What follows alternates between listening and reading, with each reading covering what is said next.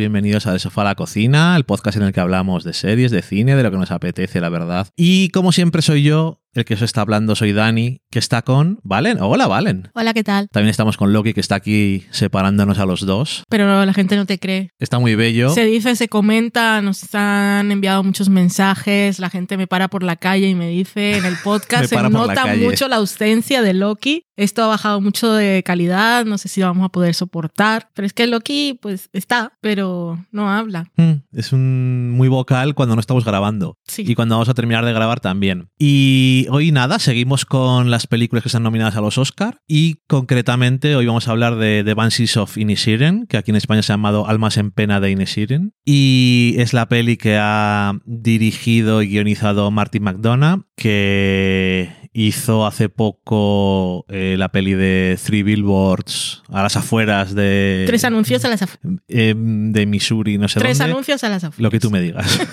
Eh, y, y, bueno, alguna otra peli y más que viene a cuento, In Bruges, pero eh, bueno, él también es eh, dramaturgo, pero bueno, In Bruges es Escondidos en brujas. relevante, escondidos en brujas, es relevante porque eh, vuelven otra vez los dos mismos protagonistas Hmm. a colaborar con el director guionista, que son eh, Colin Farrell y Brendan Gleeson. ¿Y de qué va esta película?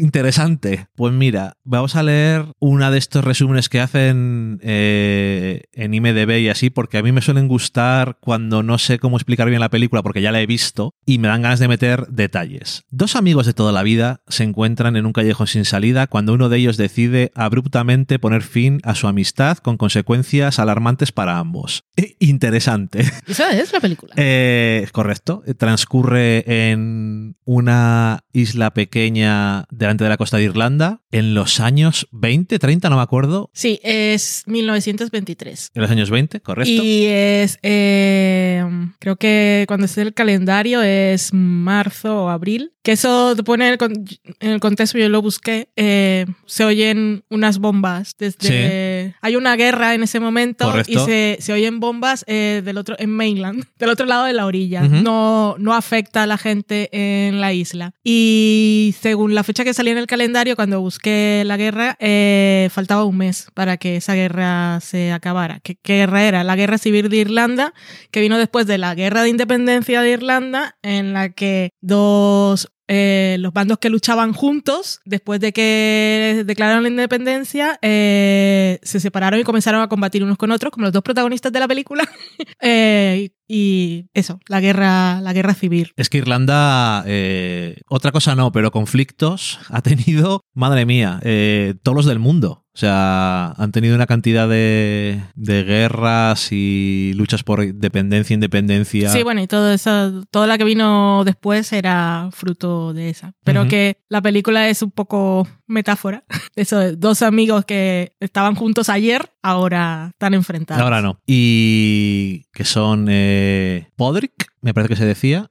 Y Creo que la D es muda. la D es la que es muda. Sí, que lo estuve buscando. Yo creo que era la A, bueno, algo así. Eh, y Colm, que son eh, Colin Farren y, y Gleason, como decía, y que mm, interpretan a estos amigos. Y es una, es una película bastante curiosa porque la, la premisa. cuan- eh, a ver cómo lo digo. Eh, hay una tentación, yo creo, importante cuando ves la película de reducirla a, a una alegoría. De que es una película de. que sí, hay personajes, pero que realmente no es una película sobre personas, sino No, sino sobre eh, imágenes que representan eh, conflictos del pasado y de hoy en día, eh, de dos posiciones que se enfrentan y que no es un conflicto sobre personas. Pero yo creo que es una tentación que le he visto caer a mucha gente cuando hablan de la película.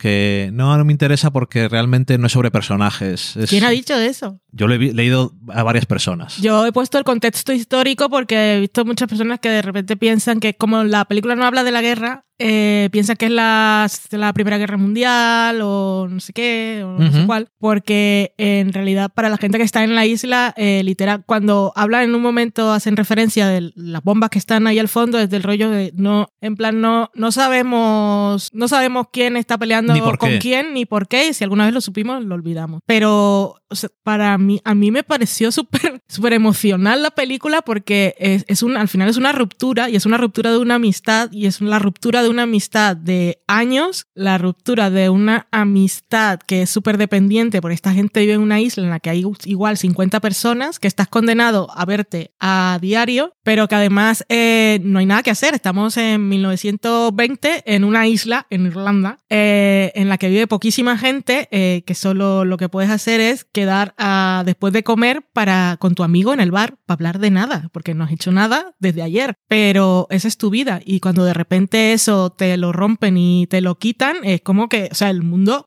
o sea, te, te, quitan todo el, el, el, suelo que te sostiene, el equilibrio, la, la gravedad, yo qué sé. Y, y, es como mucho más doloroso que, que una ruptura amorosa, porque al final dices encontrar otra persona pero las rupturas de amistades son como, sobre, Todo, amistades tan largas, pues si te tienes un amigo en la universidad y de un día te deja hablar, pues te haces otro amigo en la universidad, pero cuando ya estás en, en las últimas etapas de tu vida casi, ya no, no hay posibilidades de futuro ni de, pues me voy a otro bar a ver a quién conozco, es como, o sea, es que te, te quitan una parte de ti. Y sobre todo en el caso de estos dos personajes, porque el que decide romper la amistad eh, simplemente le dice que ya no me gustas.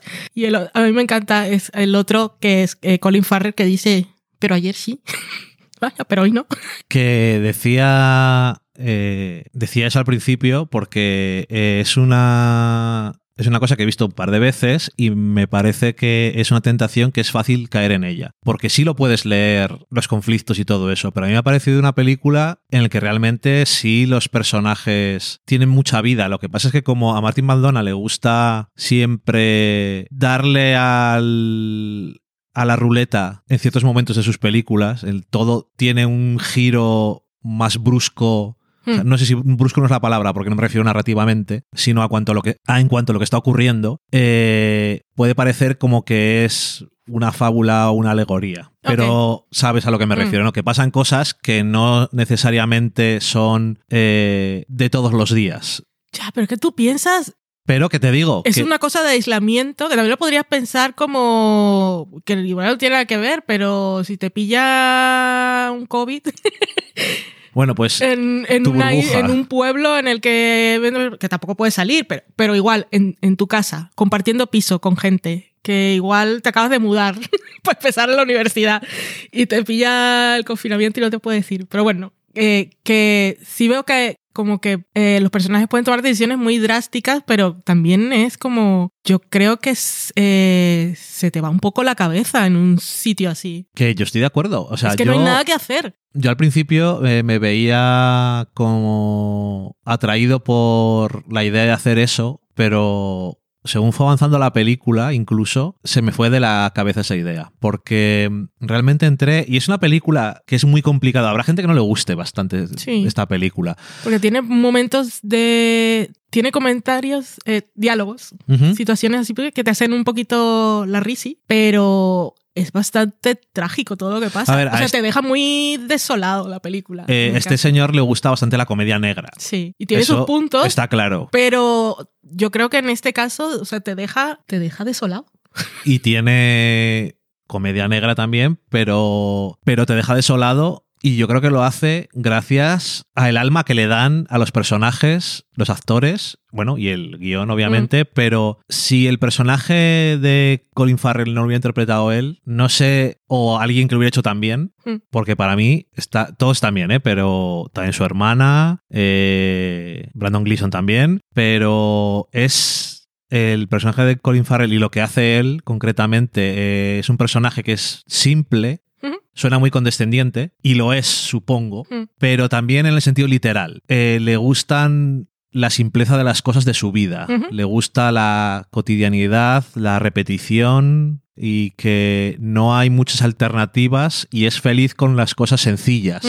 Creo que sencillo es mejor que simple. Sí, no, no. Una persona sencilla. No aspira más. Ni aspira más es feliz con lo que tiene, eh, con la gente a la que quiere y a la que aprecia y ya con está. su burrita, Sus con animales su de la granja, su hermana. Y su amigo para quedar todas las tardes a las dos. Y y ya está. todo, todo su mundo se va deshilachando poco a poco y termina tomando decisiones que nunca me imagino que se hubiera, hubiera pensado que podía tomar. Tampoco quiero decir nada más porque. No. realmente sí que pasan cosas en la película que es mejor no saber qué van a pasar, pero yo no estaba nada seguro de esta película. Además, veía el tráiler y realmente el tráiler hace un buen trabajo a la hora de que veas, bueno, de representar lo que he leído al principio. Sí, además es súper intrigante, pues es que lo ves y dices, va, va de dos amigos que uno le dice al otro, ¿Cómo ya no quiero hablar esto? contigo. O sea, ¿cómo es esto un conflicto? Sí.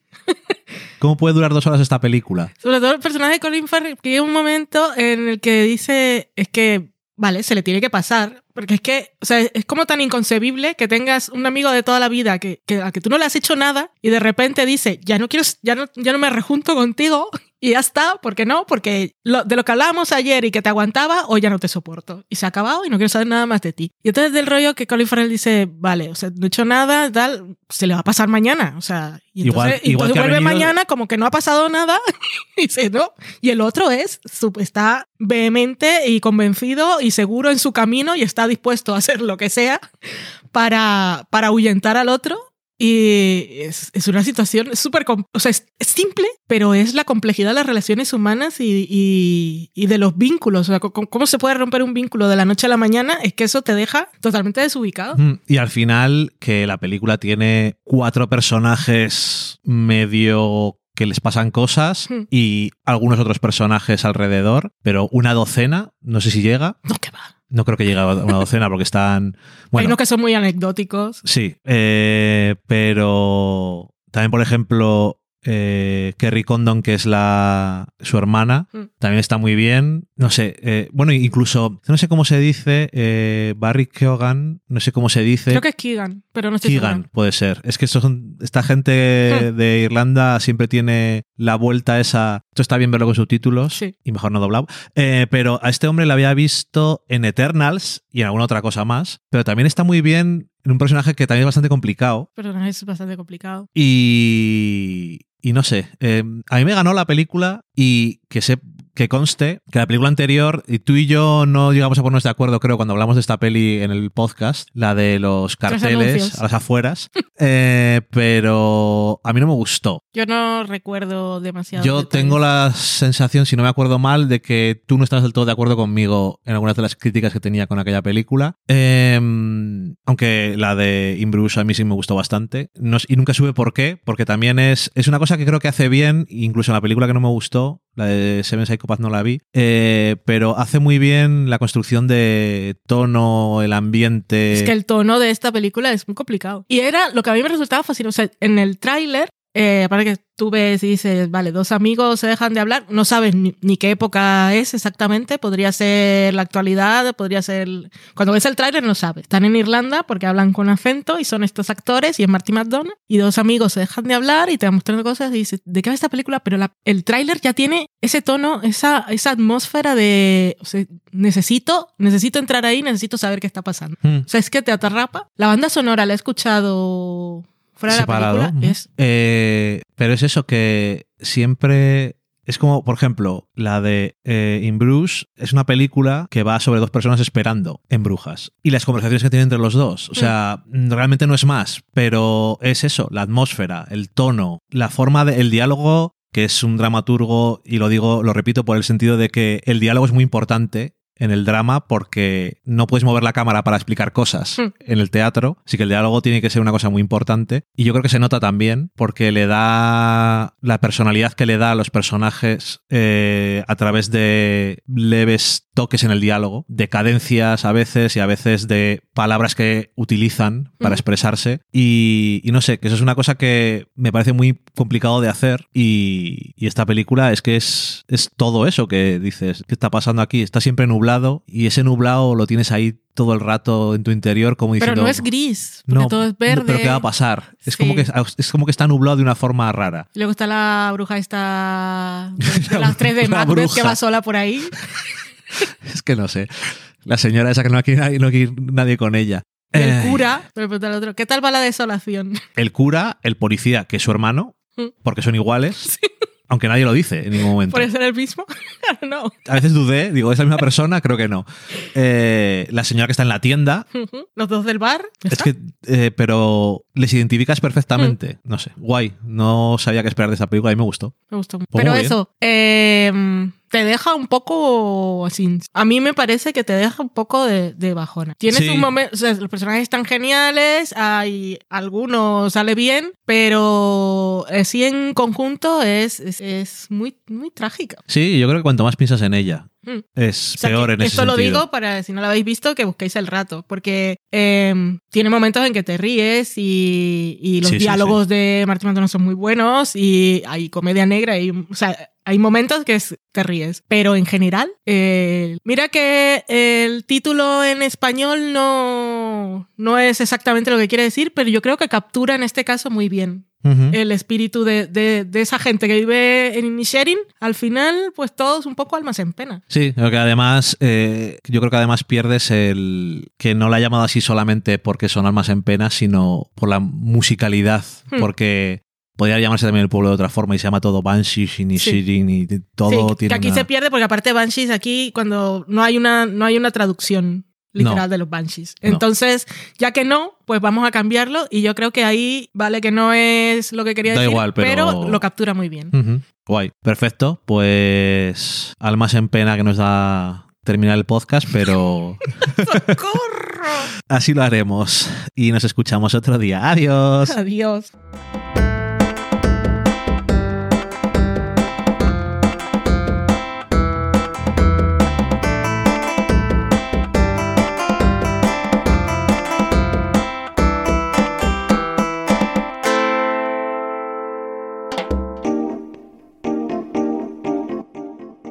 Acabáis de saborear un programa del podcast Del sofá a la cocina. Para prepararlo hemos usado los siguientes ingredientes. Un Dani, una Valen y una licencia Creative Commons, reconocimiento no comercial compartir igual.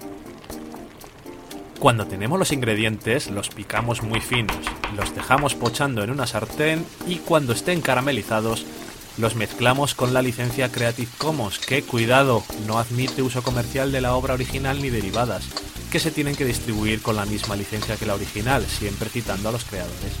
Después de 10 minutos, condimentamos la mezcla con iTunes, iBooks, Twitter y un poco de Facebook. Si no encontráis las adecuadas en el mercado, buscad el nombre del blog. A continuación, introducimos en el horno y, después de 30 minutos, lo servimos aderezado con música distribuida con licencia Creative Commons a través de Jamendo. Al final del post correspondiente vienen especificadas concretamente. Si tenéis alguna duda con respecto a la receta o a cualquier otra cosa, podéis preguntarnos a través del correo electrónico del sofá a la cocina gmail.com. Buen apetito.